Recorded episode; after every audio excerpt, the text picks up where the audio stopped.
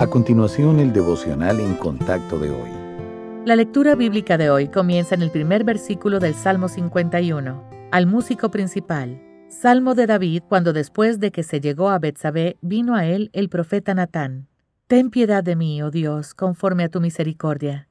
Conforme a la multitud de tus piedades, borra mis rebeliones.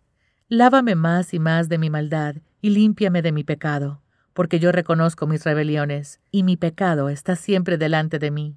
Contra ti, contra ti solo he pecado, y he hecho lo malo delante de tus ojos, para que seas reconocido justo en tu palabra, y tenido por puro en tu juicio.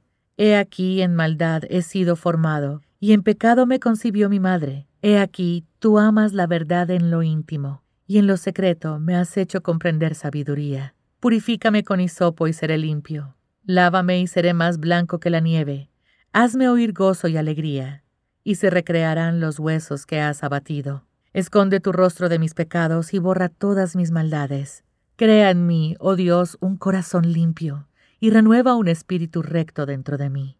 No me eches de delante de ti, y no quites de mí tu Santo Espíritu. Vuélveme el gozo de tu salvación, y espíritu noble me sustente.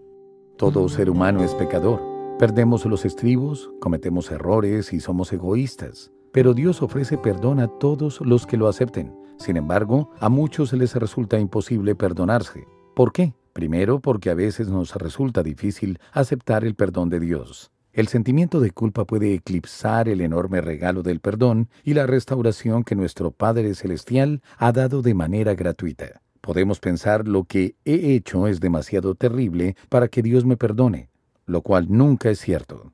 Segundo, porque la frustración personal puede que nos impida perdonarnos. Si tenemos estándares demasiado altos en cuanto a nuestra manera de vivir, el no cumplirlos puede hacernos sentir frustrados e indignos del perdón. Tercero, porque ver las consecuencias de nuestro pecado puede mantener vivo el sentimiento de culpa. Es decir, si nuestras acciones han tenido malas consecuencias, puede hacernos más difícil el perdonarnos.